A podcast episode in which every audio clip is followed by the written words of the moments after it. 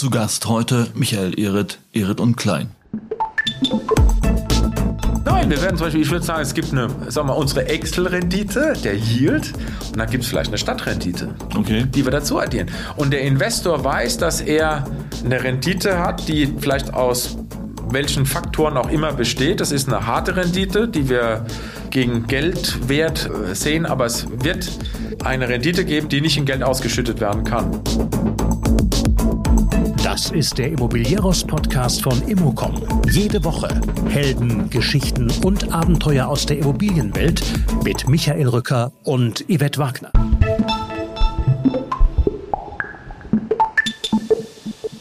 Michael Ehret ist Mitgründer, Gesellschafter und nunmehr Beirat von Ehret und Klein, einem Projektentwickler aus Starnberg mit zwei Milliarden Euro under Development, vorrangig im Süden Deutschlands und in Berlin. Ein eigener Menüpunkt auf der Ehret und Klein Website heißt Laut Denken. Das kann man getrost als Motto dieses Podcasts nehmen, der wieder ein langer, echter Deep Dive in die Welt der Projektentwicklung geworden ist, mit jeder Menge Insights und großartigen Ideen bis zum Schluss unseres Gesprächs. Ich rede mit Michael Ehret unter anderem darüber, wie man auf die aktuelle Marktsituation als Projektentwickler reagieren kann, wie sich das zukünftig auf Produkte und Mieten auswirkt, wie man mit Zwischennutzungskonzepten für spätere Nutzung experimentieren kann und Nachbarschaften beruhigt, was Stadt und Quartier überhaupt funktionieren lässt und warum sie Zeit und Management brauchen, warum nicht mehr alle Kosten auf der Miete liegen können und wir den Renditebegriff verändern müssen und auf welche Weise man die Rendite eben doch noch retten kann eine ganz starke Stunde Stoff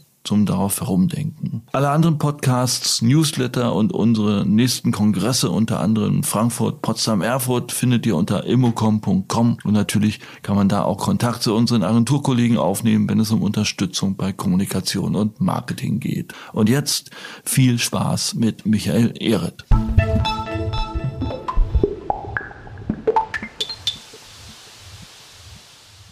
Wie groß ist Ihre und kleinen Zahlen, Daten, Fakten, ich sage mal Projektentwicklungsvolumen, Standorte, äh, Assetklassen? So. Mhm, mhm. Also wir arbeiten ähm, hauptsächlich natürlich die, die Haupt, das Hauptthema ist hier München und Metropolregion München. Da haben wir angefangen.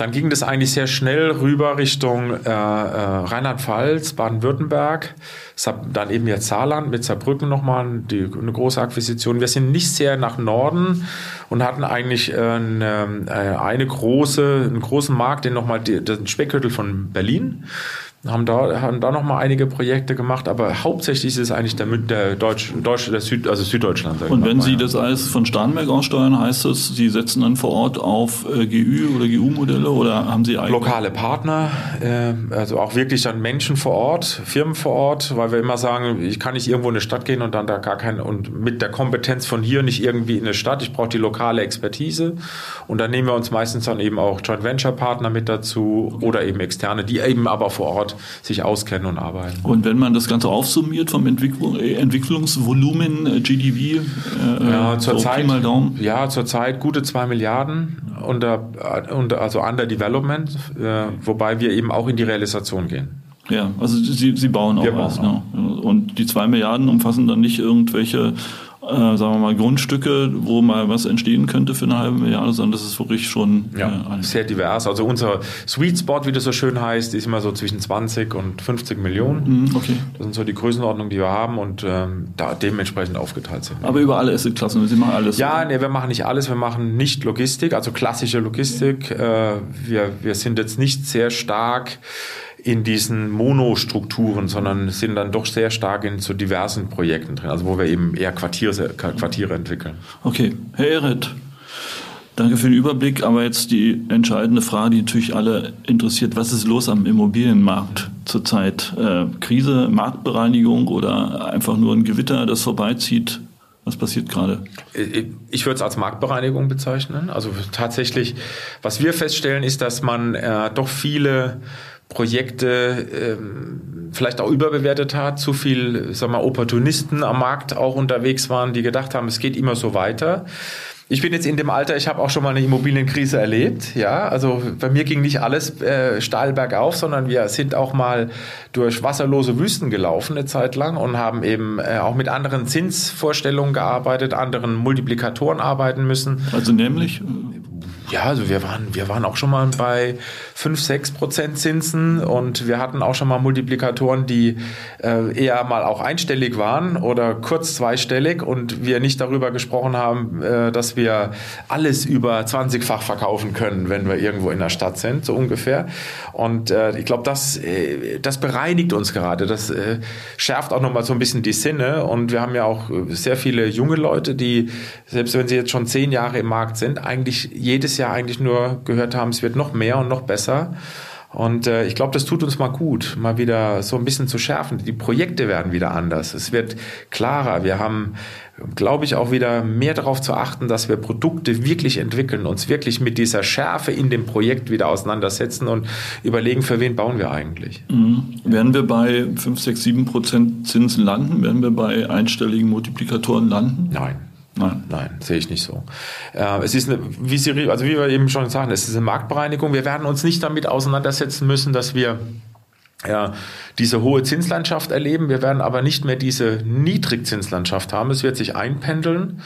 Ähm, es wird sich auch bei den Multiplikatoren einpendeln. Wir werden wieder etwas eine reduziertere äh, ja mal Yield-Landschaft haben. Was ich viel spannender finde, ist, wie die Banken damit umgehen, wie mhm. die Finanz, wie der Finanzmarkt damit umgeht. Und wie geht er damit um?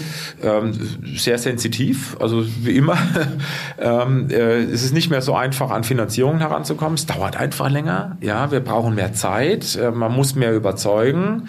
Aber gute Produkte werden auch heute noch finanziert. Also es ist nicht so, dass wir jetzt sagen, oh Gott, es gibt gar keine Finanzierungen mehr sondern äh, wir, was wir feststellen, ist, dass die, die Banken einfach genauer hinschauen, was sie finanzieren und für wen sie finanzieren. Gibt es höhere Anforderungen ans Eigenkapital? Klar, Wie auch hoch? das. Ähm, ja, wir werden, ist, auch da ist jetzt nicht so, dass wir auf einen Schlag mit 50 Prozent Eigenkapitalquote arbeiten müssen. Auch das wird sich, wird nicht stattfinden. Aber was wir haben, ist, äh, dass es eher Richtung 30 Prozent geht äh, und wir tatsächlich auch empfehlen, dass es da in die Richtung geht, weil es Sinn macht, die Projekte auch mit etwas mehr Eigenkapital auszustatten. Wo liegen die größten Herausforderungen, wenn man es mal aufsummiert? Bauen, finanzieren, verkaufen? Äh, vielleicht die Kombination aus allem dreien. Ja, das ist so. Ja, äh, ich, ich denke, ja, es ist wirklich so.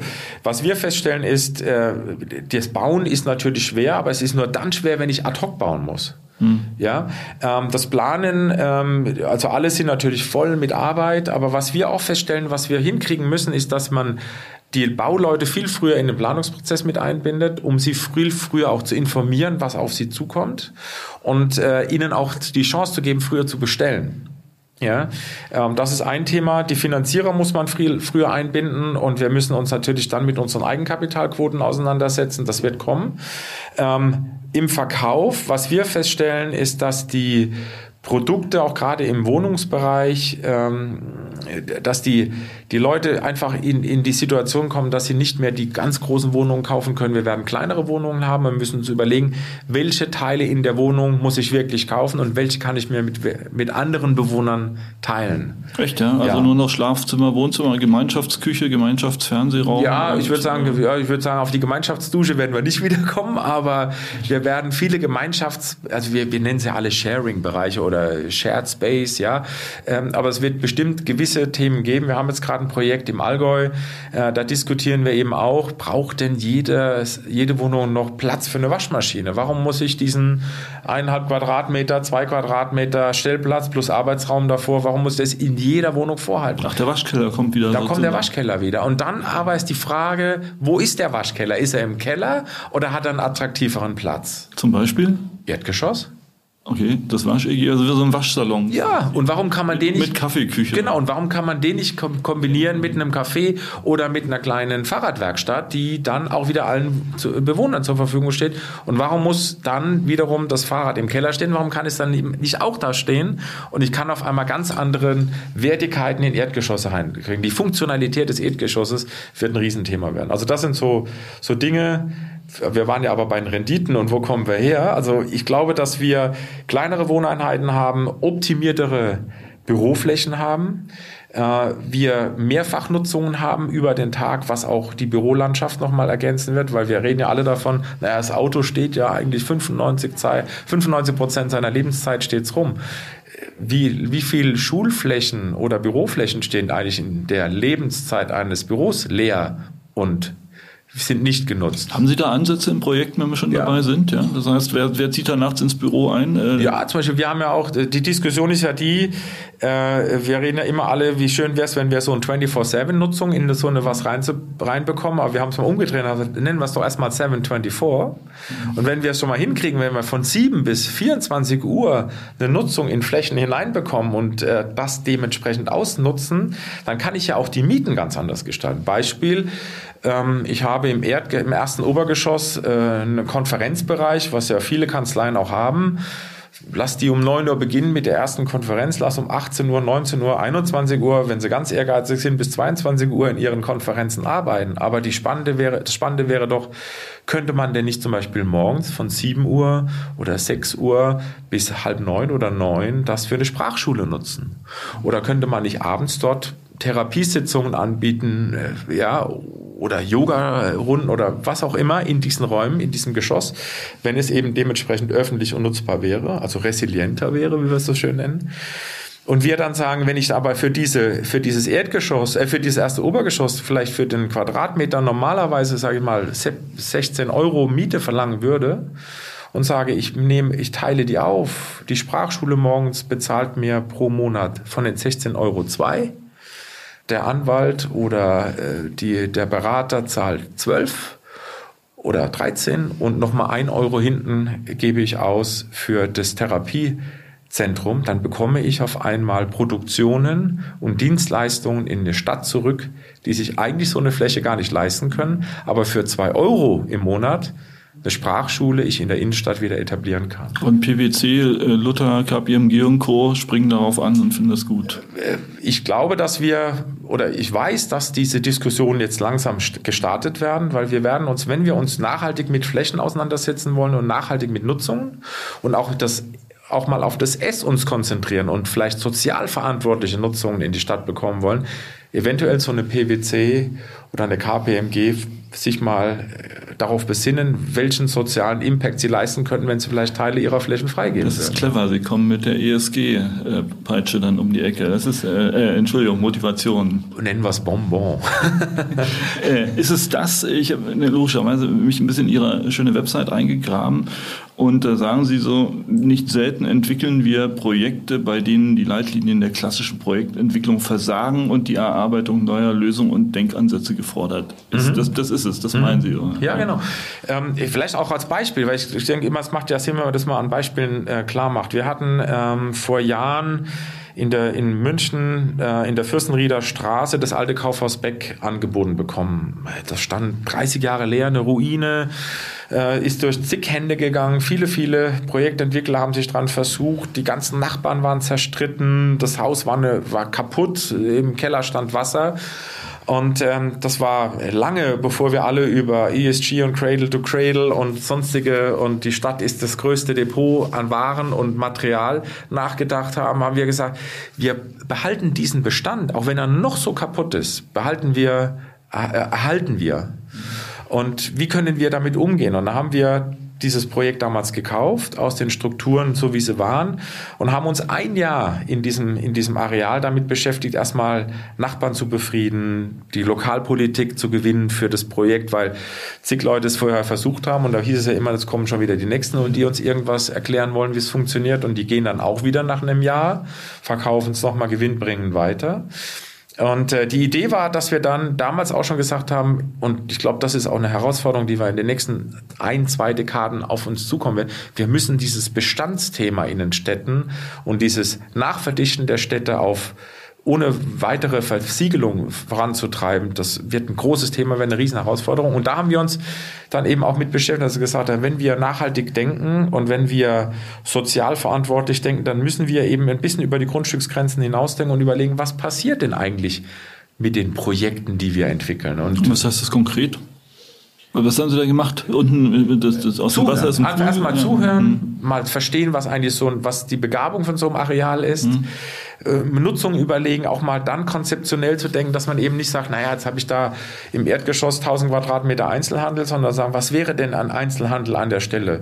Also ich sage das immer so ein bisschen, wir müssen ja nicht nur drüber nachdenken, eine Fläche anzubieten, um dort irgendjemand als Mieter reinzulassen, sondern wir müssen doch vielmehr uns mal auch solche Flächen kuratieren und überlegen, wer würde denn da reinpassen und wer macht Sinn und wer ergänzt sich mit der Nachbarschaft.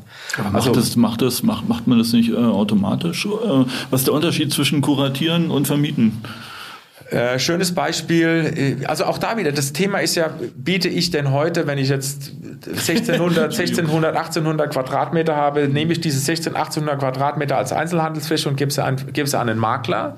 Oder setze ich mit, mich mit einem Spezialisten, mit einem Makler vorher mal hin äh, oder auch sogar mit verschiedenen Einzelhändlern und sage, was ist denn eigentlich sinnhaft heute, wenn wir über äh, über den Einzelhandel nachdenken. Ist es wirklich nur das Anbieten von Waren oder müssen wir auch im Einzelhandel, gerade in Städten, wieder mehr bieten, dass wir sagen, Klar brauche ich, äh, muss ich das Warenangebot haben, muss ich aber auch einen Service bringen.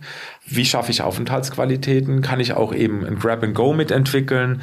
Wie kann ich die Nachbarn einbinden? Weil das Thema ist ja heute, dass ich sage, schließe ich dann um 18 Uhr, um 20 Uhr den Einzelhandel oder gibt der Einzelhandel auch eine Bühne. Ja, äh, da haben wir natürlich jetzt gerade auch so ein Projekt, wo wir ein Drittel der Handelsfläche ja, mit, einer, mit einer Bühne belegen. Okay. Und äh, auf der Bühne dann zum Beispiel die verschiedene Menschen aus der Nachbarschaft zweimal die Woche Kuchen backen oder die Kindergärten eine Vorführung machen, weil die im Kindergarten keinen kein, kein, keinen Platz dafür haben oder sich am Nachmittag Musiker angemeldet haben, sagen, wir wollen da mal Musik drin machen. Und wie wird die Bühne dann, äh, diese Fläche verlieren sie ja dann quasi? Äh, sie werden lachen, der ist wirklich so, die, der Einzelhändler äh, genießt das und er ist froh, dass er dadurch eine attraktivere Fläche bieten kann und er mietet es mit. Wie das mit? Das heißt, die zahlen dann zwei, drei Euro mehr, um diese Fläche zu, zu Aber lass uns mal zurückkommen, bei diesem, lass uns bei diesem Kaufhaus bleiben. Aber Sie hatten ja auch so ein Kaufhaus in Worms, ja. Ähm, das, ne, das klingt immer alles gut, ja. Äh, finde ich gut, kuratieren und umnutzen, ja, und transformieren. Äh, aber wie geht das konkret? Ja? Was, was macht die neue Qualität wirklich aus? Ja? Wenn jetzt so unter BNP Jones Lang irgendwas dann nicht mehr Makler, sondern Kurator steht oder was? Also wie Ihr Kurator, Jones Lang. ja, äh, gute Frage. Ich werde da teilweise, schauen Sie mich auch nicht, äh, krieg, ernte ich immer ungläubige Blicke. Ähm, das Thema ist, es geht eben nicht so einfach. Ja, es Haben ist Sie eben, eine Matrix? Wie es ist eben es gibt keine Blaupause. Das ist ja mal die Diskussion, die viele haben gesagt, Mensch, Erit, ja, mal, hast du irgendwie äh, irgendwas im, in, in, in der Schublade liegen, wo du mir sagen kannst, wie es geht? Da ich, nein, haben wir nicht. Was wir tun, und ich glaube, das ist das Entscheidende, und da müssen wir auch hin. Wenn wir heute uns mit äh, Erdgeschossen, mit Diversifizierung auseinandersetzen, neuen Nutzungen auseinandersetzen, wir müssen es ausprobieren. Es geht nicht so, dass ich sage, es funktioniert so und so, sondern wir müssen uns erlauben, vielleicht sogar auch im Rahmen von Zwischennutzungen, Reallabore zu kreieren. Sozusagen, es gibt Nutzungen, die funktionieren an der Stelle und es wird Nutzungen geben, die funktionieren schlicht und ergreifend nicht. Und die Chance müssen wir uns geben. Deshalb bin ich so, wenn wir zum Beispiel über dieses Wormser-Projekt reden, eigentlich so, finde ich es so spannend, weil ich gesagt habe, als wir dieses Projekt gekauft haben, wir haben ja mehrere Kaufhöfe äh, übernommen in der Bundesrepublik ähm, oder Handelsflächen, unter anderem eben auch zwei Kaufhöfe. Und da war es so, dass wir bei dem, bei diesem Haus gesagt haben, wir halten, wir halten es im Bestand, aber wir, wir probieren einfach mal aus. Wir fangen mal an, Dinge zuzulassen, ohne jetzt sofort in, eine, in ein Umnutzungs- oder in ein äh, äh, wir, Sanierungskonzept einzusteigen, sondern einfach die Flächen mal anzubieten. Machen nicht nur wir, machen viele andere auch mittlerweile. Weil wir alle miteinander, und ich tausche mich da ja auch mit Kollegen im Markt, in der Marktszene aus, dass wir gesagt haben, es macht uns absolut große Freude zu erkennen, was wird denn eigentlich in diesem speziellen Umfeld, in dieser Nachbarschaft eigentlich angenommen und was eben nicht. So, und nochmal, ne, was, worin unterscheidet, unterscheidet sich dieses Vorgehen von einem in Anführungsstrichen normalen Vorgehen? Probiert man normalerweise auch nicht aus und wartet, was da kommt? Mhm. Oder machen Sie das anders? Gehen Sie in den Markt oder, oder, oder äh, sprechen Sie Mietergruppen an, von denen man nicht wusste, dass sie Mietergruppen sind? Also wir haben, was wir, also äh, zum einen, was wirklich wichtig ist, dass wir es, dass wir uns, dass wir uns die Zeit nehmen zu Beginn, so eine, so eine Nutzung, die wir, die wir versuchen zu entwickeln, der, der auch mal äh, Raum geben und Zeit geben, dass es sich auch etablieren kann. Also wir, ich bin ja ein sehr großer Verfechter davon, gerade wenn wir über Bestände und Bauen im Bestand nachzudenken, ein Jahr, eineinhalb Jahre Zwischennutzungskonzepte mhm. zu entwickeln, weil diese Zwischennutzung uns zum einen Zeit gibt für die Planung, zum einen auch mal Zeit gibt hinzuschauen, was wirklich Sinn macht und zum dritten auch den Menschen, die ja eine Veränderung in diesem Quartier oder in ihrem Umfeld erfahren, auch diese Veränderung auch zu adaptieren, weil ich kann nicht einfach hingehen heute und kann sagen, hier bin ich, hier baue ich, Dankeschön, das ist das Projekt äh, und in eineinhalb, zwei, drei Jahren ist es fertig und dann gehen wir wieder.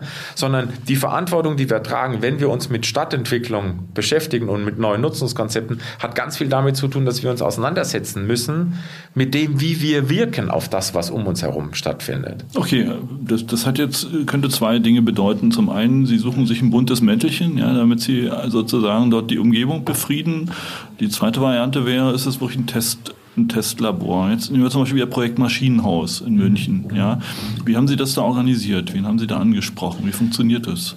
Also als wir, als wir in Schwabing das ehemalige Maschinenhaus des Schwabinger Krankenhauses gekauft haben, äh, gab es zwei Dinge. Zum einen, wir haben das übernommen und der Voreigentümer, auch ein Kollege von uns, hat gesagt, äh, und das ist eben auch das Thema im Bestand, der sagt, ich will da ein Bürogebäude reinbauen. Dafür gab es auch eine Bauvoranfrage und dann wurde dort ein Bürogebäude reingedacht. Und ich glaube, jeder von unserer Kollegen und Kolleginnen weiß, wenn ich ein Bürogebäude in Bestand reinnehme, habe ich, unterliege ich der Regulatorik des Neubaus. Ja, geht gar nicht anders, weil es gibt keine Regulatorik für eine Sanierung. Es ist die gleiche, es ist das gleiche Regelwerk, die gleiche DIN-Normung ähm, äh, für, für das Bauen im Bestand, also eben das Bauen neu. Mein Thema war, das war, eigentlich wurde das Haus vergewaltigt zu einem neuen Bürogebäude. Ein Denkmal war nicht mehr ein Denkmal, sondern es war ein neues Bürogebäude. Mit Lüftung, mit Brandschutz, mit Sequenzierung, mit äh, allem, was man braucht, um eben so ein neues Bürogebäude auch dementsprechend zu adaptieren. Dann haben wir uns erstmal rangesetzt und gesagt, warte mal, kann es sein, dass wenn wir ein Denkmal zukunftsorientiert entwickeln wollen, dass wir es zu einem Neubau degradieren? Ich sag mal, degradieren. Oder geben wir dem dieses Gefühl des Altbaus wieder zurück? Und was müssen wir dann tun? Dafür brauchen wir Zeit. Da haben wir gesagt, okay, das ist Punkt eins. Wir brauchen die Zeit, um die Planung, die wir wollen an der Stelle und das Konzept, was wir uns vorstellen, zu adaptieren. Ein Jahr Planungszeit, eineinhalb Jahre. Also was machen wir jetzt in der Zeit mit dem Haus? Weil für die Nachbarn war das ja wie ein gelandetes UFO. Da war ja nie was. Also es war zu, es war Fenster eingeschlagen, Türen verrammelt, von außen alles verwildert und zugewachsen und drumherum war eine Wohnbebauung. Keiner wusste, was eigentlich in diesem Haus stattfinden soll. Das war so ein Graffiti besprühtes Un, Unding mitten in der Stadt. Und da haben wir das erste, was wir machen müssen, müssen wir das Tor aufmachen, dass die Menschen mal reinschauen können, was da drin stattfindet. Und dann gab es natürlich die Frage, machen wir das kommerziell oder machen wir es unkommerziell? Und da haben wir uns eigentlich dann in dem Fall für die unkommerzielle Variante entschieden und wir haben da so eine Gruppe von Künstlern, auch aus der Kreativwirtschaft der Stadt München heraus, die wir angesprochen haben, gesagt, ihr kriegt diesen, diesen Raum, diese Fläche, diese Außenfläche zur Verfügung, ihr bespielt die äh, ihr bearbeitet die auch, ihr passt auch auf die auf. Und äh, ganz interessant, die sind reingezogen. Der Vandalismus war zu Ende ab dem Tag, ab da die Nutzung da war. Ähm, die Kinder kamen rein, das war ganz spannend. Die Tür vorne war offen, da kamen die Jungs rein mit dem Fußball und die Mädels, die waren außen rum, haben da irgendwo Fußball gespielt, kamen rein und sagten, was passiert denn hier eigentlich? Und man hat diese Veränderung, man hat Neugierde geschaffen und äh, Veränderungen ausgelöst. Dann haben wir zwei, drei Nachbarschaftsevents gehabt, haben dann auf einmal kamen Gastronomen aus der äh, aus, aus, dem, aus dem Viertel zu und sagen, Mensch, wir würden hier gerne Pizzeria machen, können wir das? Gibt es da irgendwo eine Gastronomie? Dann kam äh, so ein Nachbarschaftsverein, der sagt, wir, was wir echt brauchen würden, wäre ein Raum, den wir, aber den brauchen wir nicht 365 Tage im Jahr, wir brauchen ihn vielleicht sechs Tage im Jahr. Gibt es irgendwo in dem Haus einen Raum, den wir sechsmal im Jahr nutzen können? Er hat gesagt, ja, dann werden wir, überlegen wir uns was. So, und da haben wir zugehört, gesammelt. Das war ein Thema und haben den Menschen die Chance gegeben, sich mit dem Haus auseinanderzusetzen und es zu akzeptieren. Auf der anderen Seite haben wir die Planung gehabt und haben gesagt, was passiert eigentlich, wenn ich aus einem Altbau, der zu einem Neubau werden soll, wieder ein anderes technisches Konzept einsetze? Und da haben wir uns äh, unter anderem äh, mit Transolar verknüpft, mit Professor Auer von der TU München, und auch eben äh, mit äh, Professor Hill, der unser Architekt war, und gesagt, Leute, das kann es doch nicht sein. Wir können doch jetzt nicht da einen Neubau reinsetzen. Was tun wir? Und da haben wir alles, alles echt auf die Seite gelegt. Und wir setzen uns nochmal ans leere weiße Blatt Papier und denken nochmal neu. Und haben ein Low-Tech-Konzept entwickelt, wo wir gesagt ja. haben, wie können wir eigentlich mit, den, mit der Thermik arbeiten? Wie können wir andere Ventilation denken? Wie können wir bestehende Öffnungen im Gebäude denken? Wie kriege ich dieses Gefühl von diesem Maschinenöl, von dem Krach, von dem Lärm, von diesem Maschinenhaus? Wie kriege ich das später im Büro umgesetzt? Wie kann ich, wie kann ich eine Büromaschine draus machen? Ja? So, und wie kann ich da Raumqualitäten schaffen? Und wie können die Räume, weil das Thema war ja dann ganz schnell, dass wir gesagt haben, naja, ist das jetzt eine Klimazone, die monoton übers ganze Jahr immer das gleiche Klima produziert? Oder können wir vielleicht nicht sogar ein Winter- und ein Sommerklima haben, wie ein Hund ein Winter- und Sommerfell hat? Da haben wir gesagt, können wir vielleicht auch im Winter woanders sitzen als im Sommer in das, dem Haus? Das ist ganz modern angesichts der Gaskrise. Exakt. Und da haben wir gesagt, wir können doch jetzt nicht nur, weil wir sagen, wir haben weniger äh, Stromverbrauch, äh, weniger Stromver also Stromverbraucher, dann, wir haben da, ja, die dann optimiert sind, weil sie einfach weniger Kilowatt verbrauchen. Also wir setzen einfach weniger Verbraucher ein. Also die Einsparung ist nicht die LED-Lampe, die von der Glühbirne zur LED-Lampe, sondern die Glühbirne einfach wegzulassen und gar nicht durch LED zu ersetzen. Also jetzt im übertragenen Sinne. Und dann haben wir gesagt, wenn wir das aber tun, wie müssen wir dann sitzen? Dann haben wir einen Möbelhändler mit, also Möbelkonzepte aus München mit dazu gepackt und gesagt, überleg dir mal, wie flexibel müssten Büromöbel sein, dass ich vielleicht im Winter ganz anders bei gleicher äh, Arbeitsplatzqualität an einem anderen Platz sitze, ohne jetzt große Umbaumaßnahmen zu haben, als im Sommer, weil die Leute dann vielleicht woanders sitzen. Und da gibt es eine Sommer- und eine Wintervariante. Ja, da werden wir jetzt, wir bauen das natürlich jetzt gerade und äh, machen wir jetzt gerade ein Forschungsprojekt draus, wo wir dann das Nutzerverhalten testen. Also jetzt, weil Sie gesagt haben, wer mietet denn sowas? Dann haben wir gesagt, wir werden jemand suchen. Da gibt es auch keine 100 Unternehmen, die sowas brauchen werden. Aber da gibt es Unternehmen, die sagen, hey, und da sind wir noch Teil von dieser Messreihe, wo wir uns dann vielleicht mit einer Sensorik belegen, zweimal im Jahr, wo wir auch mal überprüfen, wie bewegen sich denn die Menschen in dem Haus? Und ist denn, der, ist denn die Arbeitsplatzqualität auch dementsprechend, wie wir geplant haben? Und machen wir es messbar auch mal für den Menschen, der in dieser, in dieser Fläche arbeitet, dass er sagt, das ist genau, wie ich mir, ich bewege mich dahin, ich will hier sitzen, ich will dort mich aufhalten, ich bin, äh, da fühle ich mich wohl, da fühle ich mich unwohl. Bin ich als Planer schon so weit, dass ich das im Vorfeld festlegen kann oder macht es nicht Sinn, auch hier wieder in einem Labor, in einem Reallabor, sowas mal auszutesten? So, und das sind so Dinge, das machen wir und daraus entsteht äh, eine Geschichte, daraus entsteht für uns natürlich dann auch ein äh, Werkraum, wo wir wieder Erfahrungen sammeln und das ist vielleicht auch etwas, was uns als Ehret und Klein auszeichnet und die dann auch teilen. Also es ist jetzt nicht so, dass ich sage, uff, wir braten hier im eigenen Saft und alles nur für uns, sondern wer uns fragt, kriegt eine Antwort. Okay, aber da fallen mir zwei Sachen ein. Die erste, wenn ich jetzt ein Linker bin, Gott bewahre, bin ich nicht mehr, ja. Aber da will ich sagen, also was Sie da gemacht haben mit der Zwischennutzung, Herr Ehret, das ist eine klassische, klassische Gentrifizierung, ja. Sie nehmen Ihre Ruine, holen ein paar Kreative, dann kommt das Kaffee dazu, dann kommt noch eine, eine, eine temporäre Vermietung dazu, das wird schön bunt und wenn sie dann den Plan haben, ja, dann müssen die alle wieder raus und dann wird sozusagen das nächste Experiment gestartet. ja. Genau, weil ich genau in diese Richtung auch denke und äh, ich bin vielleicht nicht links in dem Fall, äh, aber dann äh, doch äh, sehr, sehr liberal eingestellt, was solche Themen betrifft, dann ist mir es auch klar, wenn ich so eine Zwischennutzung mache und so Menschen da reinlassen, habe ich eine riesen Verantwortung. Weil das Schlimmste, was mir passieren kann, dass dann so jemand wie Sie zu mir sagt, Mensch, hör zu, Erik, ist ja schön, was du hier machst, aber nach dem Jahr sind alle draußen. Dankeschön, das ist doch, das ist doch nur eine Fassade. Und? Wir sind mit der Gruppe an Künstlern, die wir da drin haben, mittlerweile vier Jahre unterwegs, weil wir die immer wieder in Projekte reinnehmen. Das heißt, ich suche, ich, jetzt sind sie gerade in der Schwanthaler Straße in München. Ich weiß, da können sie noch ungefähr ein Jahr drin bleiben. Ich bin jetzt schon wieder aktiv auf der Suche fürs nächste Projekt, weil ich die behalten möchte. Weil das Schlimmste, was mir passieren kann, dass mir jemand dann, ja, dann sitzt hier der Herr Rücker in einem Jahr und sagt, siehst du, Erit, habe ich doch gleich gesagt, jetzt hast du die Leute auf die Straße gesetzt. Genau das darf nicht passieren. Und da müssen wir aufpassen mit Zwischennutzungen, dass wir nicht Nutzungen hereinnehmen, nur weil es schick und attraktiv ist. Ja. Und dann baut man es um und dann sind die alle raus und man hat sie nicht mehr gesehen. Und die Verantwortung müssen wir behalten. Was dann noch viel spannender wäre in solchen Entwicklungen, vielleicht sogar in Teilbereichen diese Nutzung sogar beizubehalten. Mhm. Zu sagen, vielleicht haben sie da nicht mehr 100 Prozent der Fläche, vielleicht aber noch fünf oder zehn. Da sind wir nochmal bei den Erdgeschossen. Sie haben auch eine eigene Studie aufgelegt, Erdgeschosse 4.0. Ja. 4.0, das impliziert ja, es gibt 1, 2 und 3.0, aber das lassen wir jetzt mal außen vor. Äh, was sind denn die Kerne, die Kernergebnisse dieser Studie? Was ist das, äh, was, wie, wie organisieren Sie das Comeback der Erdgeschosse?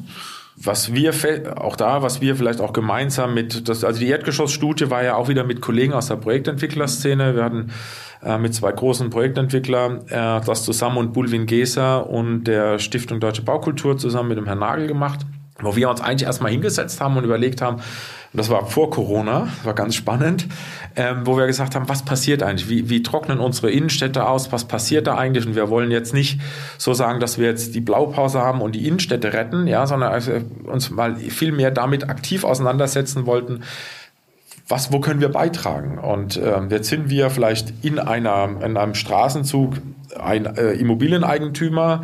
Das heißt dann noch lange nicht, dass die ganze Straße sich entwickelt, sondern ich bin ja erstmal für mich alleine dort.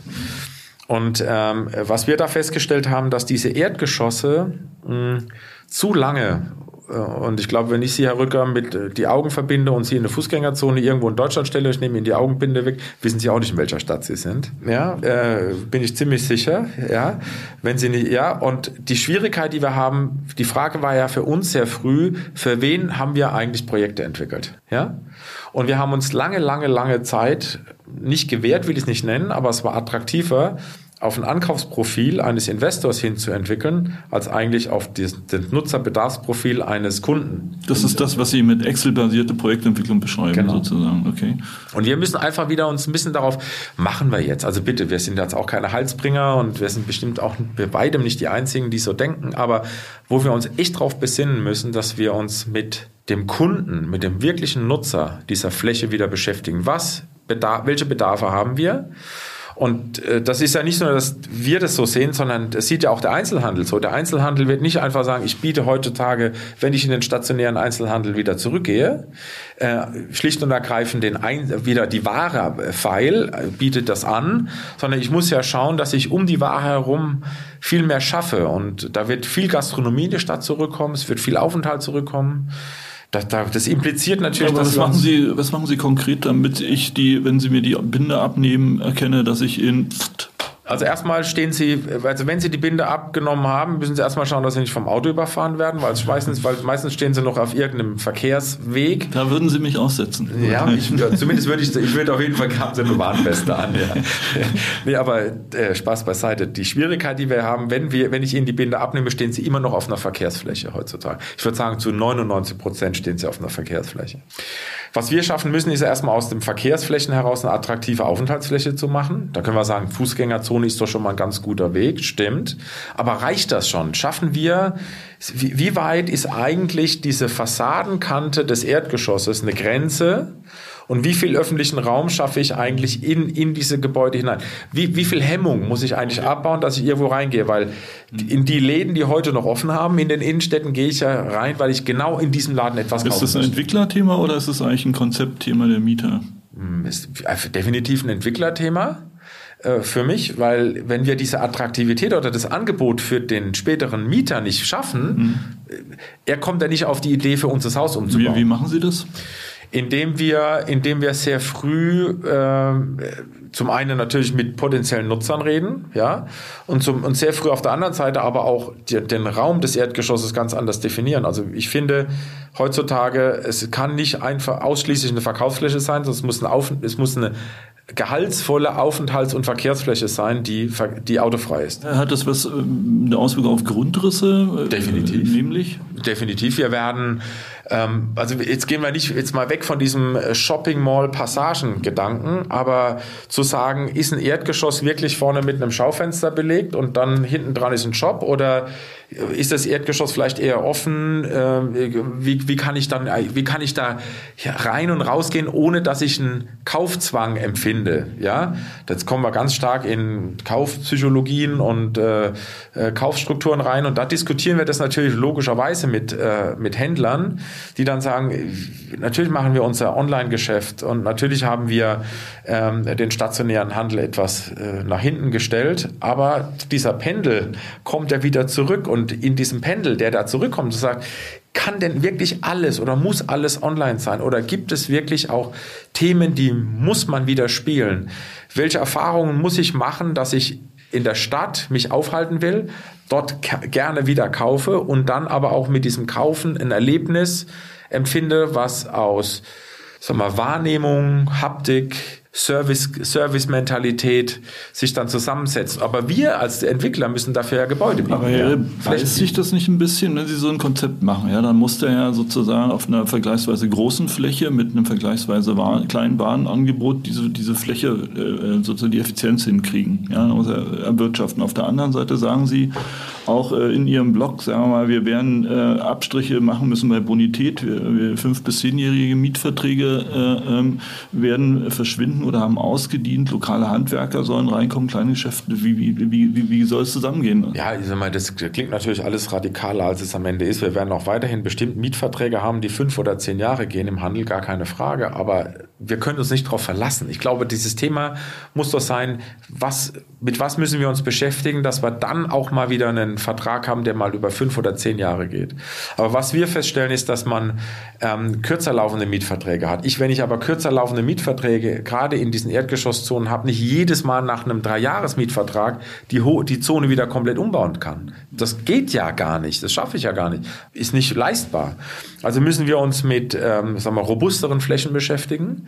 Wir müssen uns auch mit kleinteiligeren Geschäften beschäftigen, also mit kleinteiligeren Strukturen. Ich muss aber auch äh, es zulassen, dass diese Geschäfte untereinander atmen können. Vielleicht braucht man eine auch wieder zwei oder drei Einheiten. Also wir werden kleinere Einheiten wieder bilden müssen, die sie vielleicht dann zu einem größeren Ganzen zusammenfinden können, aber nicht ausschließlich dann ähm, diese großen Einheiten anbieten. Also was wir feststellen, die ersten Obergeschosse werden immer weniger werden, die Erdgeschosse werden wirklich kleinteiliger werden. Wir machen gerade in der Hohe Straße in Köln zwei große Handelsobjekte, die wir gekauft haben, äh, wo wir auch nochmal diese Erdgeschossflächen komplett neu denken, wo wir sagen, wie, in welchen Bereichen hat man welche Frequenzen, wer will da überhaupt rein, wie groß sind die Flächen, wie viel Gastronomieanteil wollen wir drin haben, können wir Teile der Aufenthaltsqualitäten auch in die oberen Geschosse ziehen. Ähm, wie tief sind die Projekte? Wie viel Tageslicht können wir schaffen? Äh, ist das alles nur Handelsfläche oder sind es auch Aufenthaltsflächen in den Erdgeschossen? Da werden wir uns mit beschäftigen. Und zum anderen natürlich dann auch, wie viel Zusatznutzen muss so ein Erdgeschoss können, weil es vielleicht an anderer Stelle die, die, der Wohnraum nicht hergibt, was Sie vorhin sagten. Also haben wir vielleicht dann mal im Erdgeschoss einen Waschsalon oder haben wir mal äh, Aufenthaltsflächen, die wir vielleicht nicht haben. Haben wir einen, einen, Nachbarschaftsraum, weil nicht jeder in seiner Wohnung genug Platz hat, um einen Kindergeburtstag zu feiern. Diese Dinge werden wir brauchen. Die Dinge muss auch irgendeiner mieten. Die müssen auch betrieben werden und die müssen auch gereinigt werden. Und wie finden die Investoren das? Jetzt komme ich wieder mit meinem ESG-Bonbon. Ja. Äh, ja, weil es ist nicht die Peitsche.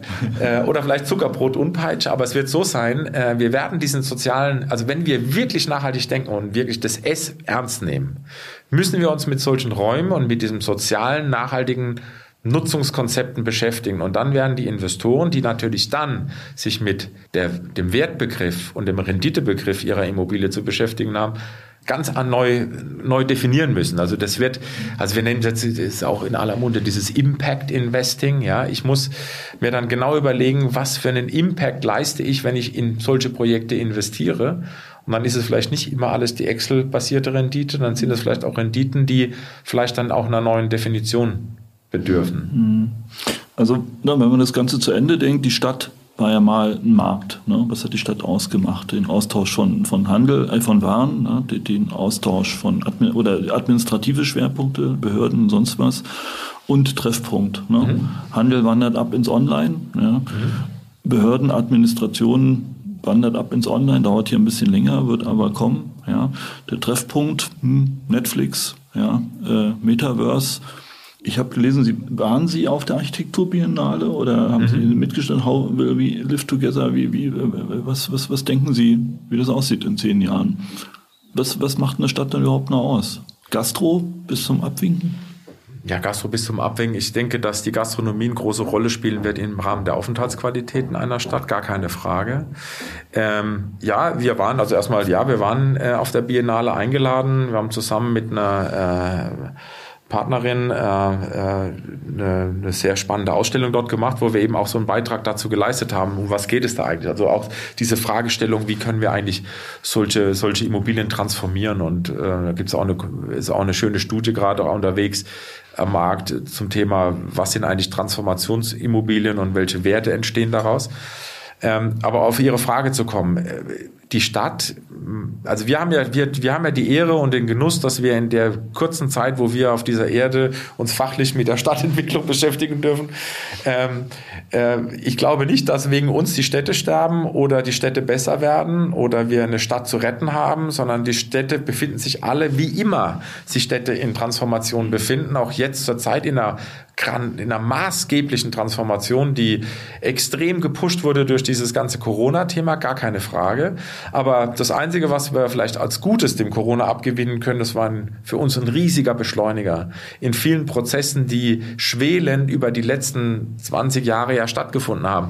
Wir reden ja nicht erst seit Corona darüber, dass Innenstädte sterben oder unattraktiv werden, sondern das war ja vorher schon, aber es war eher schleichend und dann wurde es halt auf einmal beschleunigt und es war ganz, ganz opulent auf einmal vor uns gestanden, was da auf uns zukommt. Und die Diskussion, die wir jetzt führen müssen, ist, wie, wie kriegen wir diese Attraktivitäten zurück? Und ich glaube, dass die Menschen nicht ausschließlich sich über Medien und äh, über Remote und äh, wir hatten es ja gerade vorhin ähm, auch über Videokonferenzen und ähm, über Onlinehandel sich definieren werden. Wir werden Dinge wieder erfahren wollen, weil wir dann doch soziale Wesen sind und den Kontakt brauchen. Und ich glaube, wenn wir, wir müssen aber Plattformen schaffen, wo die, wo, wo man wieder zusammenkommen will. Wir müssen Plattformen schaffen, wo ich Dinge erfahre, die ich übers Internet nicht erfahre, weil das Gute ist, ich kann es halt noch nicht fühlen, noch nicht riechen und noch nicht schmecken im Internet. Und ich kriege auch nicht die Beratung vielleicht in dem Fall im Internet. Und welche Händler sind heute attraktiv? Wir müssen doch nur mal durch die Städte mit wachem Auge durchlaufen und müssen sagen, welche Händler sind denn wirklich attraktiv und was macht eine Innenstadt aus? Und da hat jede Stadt hat da ihre Werte und das ist auch nicht so, dass wir sagen, das ist eine Blaupause, jede Stadt funktioniert gleich, aber wir haben in allen Städten immer immer noch Händler und auch Flächen und Bereiche, die angenommen werden, trotz Internet und trotz Onlinehandel. Und ich glaube, da müssen wir zuhören, müssen hinschauen, müssen sagen, wie können wir das verstärken, wo können wir unterstützen, wo kann auch so eine Administration unterstützen. Und es wird natürlich äh, gewisse Verwaltungsapparate, die wird es so nicht mehr geben. Die werden, die werden verschwinden, weil die Leute online die Sachen bestellen und äh, vielleicht auch mal endlich mal eine digitale Baugenehmigung kommt. Aber äh, bis dahin äh, werden, haben wir noch Gott sei Dank Zeit und diese Transformation der Stadt wird stattfinden. Die okay. können wir auch gar nicht verhindern. Und jetzt ja. reden wir die ganze Zeit über die Innenstadt. Ähm, äh, kann man denn die, die Themen, die wir oder die Energie, die wir auf die Innenstadt legen, auch auf die Quartiere äh, ausbreiten, wenn Sie die Quartiersentwicklung machen? Am Ende ist ja das, das Quartier ist ja nichts anderes als das, sag mal, das ist eine kleinformatige äh, Urbanität. Denken Sie das genauso? Ja, also urban oder Urbanität hat für mich auch nichts damit zu tun, mit der Größe einer Stadt, sondern urban hat ja mit, einem, mit einer Wahrnehmung zu tun, mit den Funktionen, mit der Funktionalität und mit der Diversität. Also ich finde, es gibt auch Dörfer, die extrem urban sind. Ja, aber wie verhindern Sie oder wie gestalten Sie in Ihren Quartieren, äh, wie verhindern Sie, dass es nicht eine Ansammlung aus ein paar, äh, ich sag mal, Wohnblöcken, einer Kita und einem Nahversorger wird? Zum einen müssen wir schauen, dass wir sie bunt halten, die Städte. Also wir müssen schauen, dass wir mit Architekturen wieder arbeiten. Also Architektur ist ein großes, für mich ein großes, großes Thema, dass wir, selbst wenn wir Quartiere entwickeln, vielleicht auch da die Chance haben, dass nicht nur ein Architekt das entwickelt, sondern wir über mehrere Wettbewerbe arbeiten, dass äh, gewisse Hausanteile auch wirklich sich gestaltbar äh, äh, oder gestaltet äh, sich herausheben. Das finde ich ganz wichtig. Also bunt muss es sein. Äh, wir müssen es diversifizieren, also nicht nur horizontal, auch in der Vertikalität müssen die Nutzungen divers sein. Wir können nicht monostrukturierte Areale schaffen. Ja, also es kann es sollte kein Büroviertel mehr geben, es sollte kein Wohnviertel mehr geben im klassischen Sinne, sondern es wird innerhalb dieser Bereiche muss es, sage ich mal, offene Bereiche geben, die alle Nutzungen beherbergen. Das muss sein. Und wenn wir das zulassen und wenn wir das wollen, müssen wir dafür sorgen, dass diese Städte oder diese Quartiere oder Kleinstädte oder auch Dörfer die Chance haben, sich da auch hinzuentwickeln, weil die Städte, die wir gut finden, die sind auch nicht durch eine Quartiersentwicklung in fünf Jahren entstanden, sondern die haben ja Jahrzehnte, Jahrhunderte gebraucht, um ihre Strukturen zu schaffen. Wir müssen das ja im Zeitraffer beschleunigen in irgendeiner Form.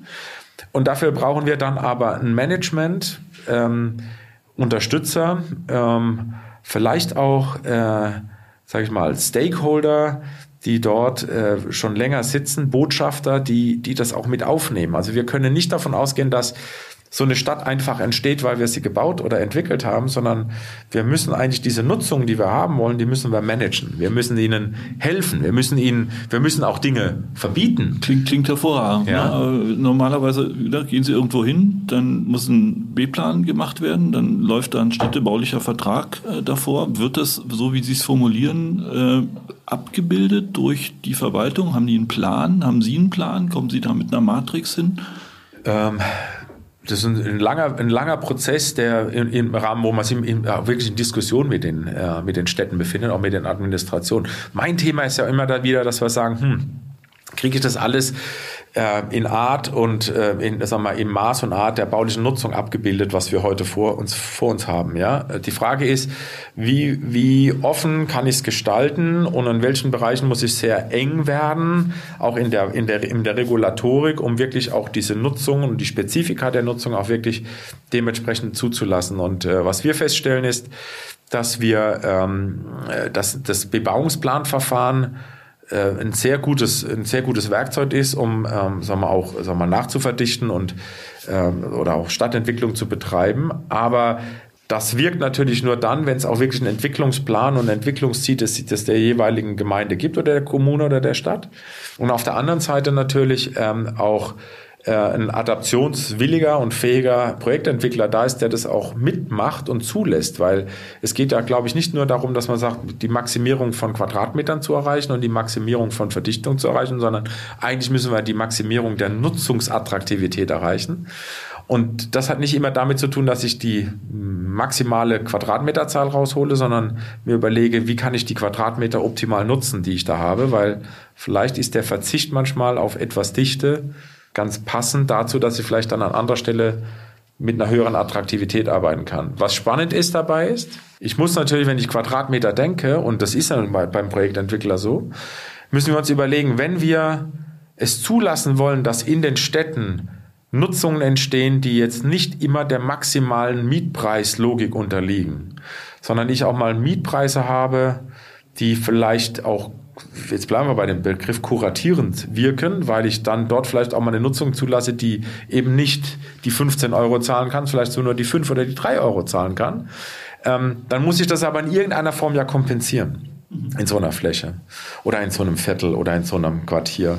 Und äh, diese und, und dieses, diese Machart, das muss ich mit den Städten diskutieren. Zum Beispiel, wir haben in einer Stadt, da ging es darum, dass wir gesagt haben, also da ging es darum, die haben ein Riesenziel aufgestellt, wir wollen die Mobilitätswende in unserer Stadt haben. Mittelgroße bayerische Stadt, wo wir dann gesagt haben, okay, also wenn ihr aber die Mobilitätswende haben wollt, da gibt es zwei Diskussionen. Entweder ähm, schafft ihr alle Autos ab, ja, und dann gibt es einen riesen Aufschrei in dieser Stadt, wir machen alle Parkplätze weg, gibt es noch einen zweiten großen Aufschrei?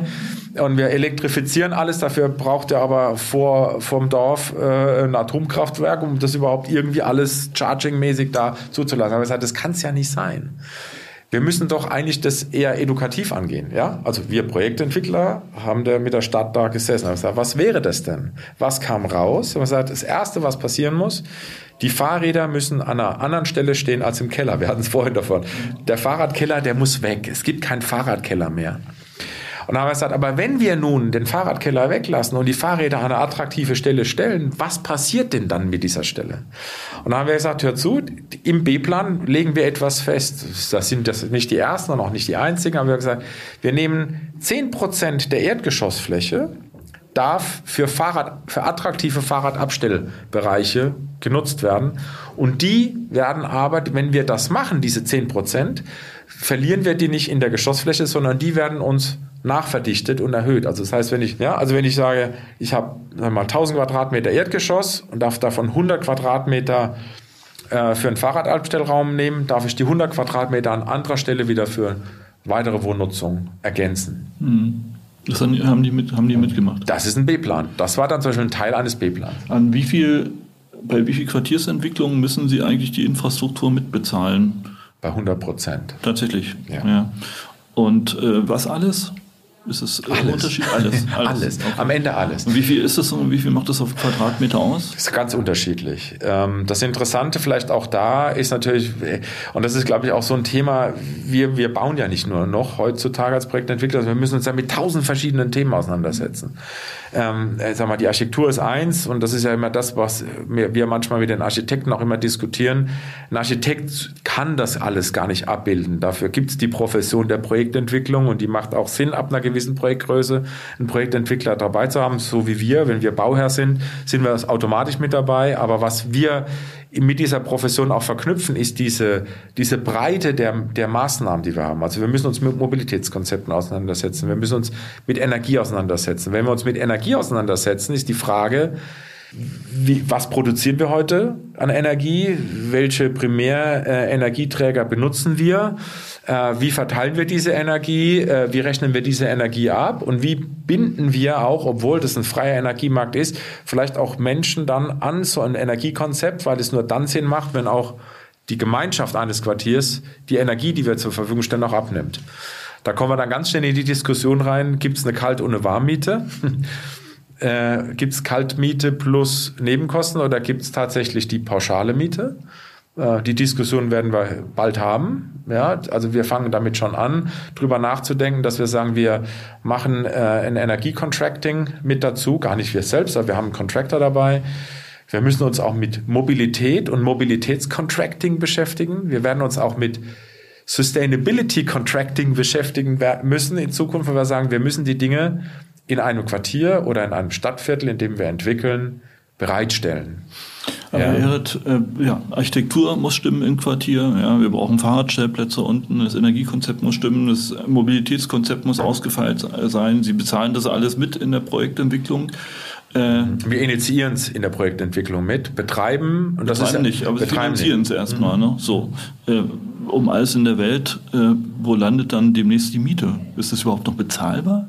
Und da werden wir uns tatsächlich, wenn wir das so denken, und was heißt, wenn wir das so, wir denken ja schon in die Richtung, wir werden uns damit auseinandersetzen müssen, dass wir das nicht alles auf den Mieter und auf die Mieten umlegen können. Wir können nicht, also jetzt, ja, Sie haben vorhin gesagt, wenn Sie das jetzt mal äh, sehr, sehr sozial und sehr gemein, gemein, im Gemeinwohl gedacht denken, kann man dann nicht sagen, ist ja toll, was die hier denken bei Ehret und Klein oder auch andere Projektentwickler, die denken ja ähnlich und, oder gleich sogar, ganz ehrlich gesagt, äh, dass wir dann sagen, das kann nicht alles Miet, Mietpreissteigern sein. Wer bezahlt es dann? Wir müssen uns mit dem Renditebegriff auseinandersetzen. Was ist wirklich die Rendite in Zukunft? Das wird so sein. Wir werden mit dieser, die Diskussion müssen wir führen. Okay. Und ich bin da auch ein großer Befürworter, dass wir mit, der, mit diesem Renditebegriff uns auseinandersetzen. Gibt es jetzt Renditedeckelung oder was? Nein, wir werden zum Beispiel, ich würde sagen, es gibt eine, sagen wir, unsere Excel-Rendite, der Yield, und dann gibt es vielleicht eine Stadtrendite, okay. die wir dazu addieren. Und der Investor weiß, dass er eine Rendite hat, die vielleicht aus welchen Faktoren auch immer besteht. Das ist eine harte Rendite, die wir gegen Geldwert äh, sehen, aber es wird eine Rendite geben, die vielleicht nicht alles in Geld aus die nicht in Geld ausgeschüttet werden kann. Aber, ja. aber von, von, von einer Stadtrendite kann man sich kein Bentley kaufen. Dann ist es so. ja, dann wird es so sein. Ja, Nein, das ist der, das, die Schwierigkeit wird doch sein, wir werden doch, die, also es wird ja kommen, wir werden doch nicht die Diskussion führen, ist der Wert einer nicht nachhaltig entwickelten Immobilie ein anderer als der einer nachhaltig entwickelnden Immobilie. Ich sehe es ja ganz anders. Ich würde sagen, die nicht nachhaltig entwickelte Immobilie wird es bald nicht mehr geben. Also wird es dafür auch eigentlich keinen Wert mehr geben oder mit einem großen Wertabschlag. Also die, die, die, die Werte, die wir entwickeln werden, auch in Zukunft, die wir dann auch kaufen werden, werden dann im Verkauf einen Wertmaßstab entwickeln. Auch da werden wir uns dann mit auseinandersetzen müssen. Wie, wie, wie definieren wir den Wert? Ist der nur rein aus der Mietrendite zu entwickeln oder entwickeln wir noch eine weitere Rendite mit die dann zu einem gemeinsamen Wert führt. Ja, aber welcher Investor wird sich darauf einlassen, sagen wir mal, 3% Rendite zu kriegen und dann 8% Stadtrendite mit eingekauft zu haben, die ja, die ganze Stadt. Ja, gut, dann werden wir, sind es aber nicht 3 plus 8, dann sagen wir, es sind vielleicht 3 plus 0,8. Okay. Und meinen Sie das, ne, der Euphemismus ist ja Yield, Yield Compression, ja, also ja. Bei, der, bei der brutalen äh, Minimierung der Rendite, äh, dass dann noch Leute kommen und dieses Baurisiko auf sich nehmen? Ich meine, was haben wir für Renditen? Ja, gut, eine gute Projektrendite liegt bei 15 Prozent von mir aus oder 20 vielleicht auch mal, ja, aber nach allen Kosten sind sie dann auch bei 10 Prozent. Ja, glauben Sie, dass dann noch solche großen Vorhaben angegangen werden, wenn es bloß 5 oder 3 Prozent Rendite gibt? Harte Rendite. Vielleicht bin ich da vielleicht auch ein bisschen sozialromantisch, ja, aber äh, es wird schon immer gebaut und es, es, wird auch weiterhin gebaut und wir werden, äh, es wird genug äh, Immobilienmenschen geben, die einen Weg finden und dafür sind wir ja Gott sei Dank in einer, in einer Marktwirtschaft, wo wir dafür auch Systeme entwickeln, wie es funktioniert. Wir werden uns natürlich dann genau mit solchen Themen auseinandersetzen. Wie können wir äh, stärker vorfabrizieren? Wie können wir optimieren? Wie können wir auch äh, die Wertschöpfungskette zwischen Planen und Bauen verdichten und wir müssen mal mit diesen Traditionen brechen, zu sagen, das habe ich auch noch so gelernt als Bauingenieur. Mein erstes Studium war Bauingenieurwesen, da war, sagen wir, das, das steht ja, das ist ja bei uns in, ins Hirn tätowiert, dass wir mit der Leistungsphase 1 beginnen und mit der Leistungsphase 9 aufhören. Wenn ich hier schon im Haus sage, naja, aber warte mal, die Detailplanung des Entwurfs machen wir nach Baugenehmigung, weil dann wissen wir erst, wie wir Nutzungskonzepte entwickeln. Also das heißt, wir ziehen die Leistungsphase 3 hinter die Leistungsphase 4. Da brechen hier Dämme ja, selbst im eigenen Haus, okay? Und äh, was wir aber jetzt feststellen, und da gibt's auch äh, meiner Meinung nach auch in der Forschung schon, äh, an der, auch gerade an der TU München schon Bestrebungen dazu, dass man die Verdichtung der Wertschöpfungskette zwischen Planen und Bauen macht. Also jetzt der General Contractors oder die Generalunternehmer, da gibt es jetzt viele, die reden von Partnering am Bau und äh, wir müssen früher mit einsteigen und so weiter ist der richtige Weg. Aber worum geht's eigentlich? Wir müssen doch lernen, also wenn wir genau das, was Sie sagen, Yield Compression und wer soll später noch bauen, dann müssen wir anders bauen. Oder wir müssen die Bauprozesse und die Planungsprozesse einfach anders miteinander verknüpfen. Ich glaube, da kommt es drauf an. Da werden wir Jetzt, wenn wir sagen, naja, das müssen wir in der Lehre verändern, ja, dann haben wir die Leute, die das jetzt lernen, in 15 Jahren in den Positionen, wo sie was zu entscheiden haben. Wir müssen jetzt uns damit auseinandersetzen. Wie können wir das optimieren? Wie können wir Bau- und Planungsprozesse noch mehr miteinander verzahnen, noch mehr verdichten. Also ich habe das ja auch hier bei mir in dem Haus, dann heißt dann, ja, Mensch, jetzt machen wir wieder eine Ausschreibung und dann fragen wir fünf Bauunternehmer an und dann gucken wir, wer der günstigste ist und dann verhandeln wir mit dem zu Ende auf Grundlage eines LVs und auf Grundlage einer von uns ausgearbeiteten Planung. Dann sage ich, aber wenn wir das so tun, dann baut er, was wir ausgeschrieben haben und er baut, was wir geplant haben. Wäre es denn nicht viel spannender, ihm mal zuzuhören? Was kann er denn eigentlich bauen? Und wie kann er bauen? Und wie kommt er an das Material, um es optimal für uns zu bauen? Und wenn wir das schaffen, dass wir die Fragen viel früher im Planungsprozess stellen, optimieren wir und verdichten Wertschöpfungsketten und können meiner Meinung nach dadurch auch nochmal optimiert in die Baupreise gehen. Viel spannender dabei ist noch, die Risikoaufschläge von diesen äh, Bauunternehmen verringern sich, weil er das Risiko mitträgt, weil er gar nicht mehr sagt, warte mal, ich kriege hinten irgendeinen LV und was da alles steht und jetzt wollen die gleich anfangen bauen. Ich weiß ja gar nicht, ob ich die Türen zur rechten Zeit kriege oder die Dachabdichtung oder die Fassadendämmung oder was es auch immer ist oder die Bagger, weil alles irgendwie doch irgendwo noch verräumt ist. Aber wenn der sehr früh mit einsteigt und sagt, warte mal, um das Projekt zu machen, gehe ich mit den Bauprozessen voran. Dafür habe ich den Maschinenpark. Ich kann die Sachen jetzt schon bestellen. Ich kann die auf Halde legen. Lager ist einfacher als Just in Time heutzutage, ja. Und da, da werden wir, da stellen wir fest, da machen wir riesige Optimierungssprünge in den Baupreisen. Und Herr Ehret, die 10% Rendite und der Bentley sind wieder gerettet und das ist ein schöner Ausblick. Ja, da würde ich sagen, äh, ein E-Auto macht's auch und äh, wenn es eine Fahrradbaustelle sein kann, auch eine Fahrradbaustelle. Ich fahre gerne Auto, gar keine Frage, aber wie Sie auch, ich fahre auch gerne Zug. Ja, äh, aber ich glaube, die Mischung macht's. Ja, bei so einem Wetter wie heute komme ich auch gerne mit dem Fahrrad in die Firma, ganz ehrlich gesagt. Okay, ja.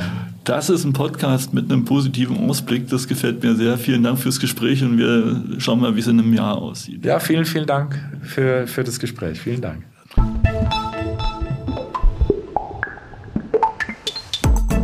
Das war der Immobilieros Podcast. Alle Folgen finden Sie unter www.immobilieros.de und überall dort, wo man Podcasts hören kann. Aktuelle News aus der Immobilienbranche gibt es unter www.immocom.com.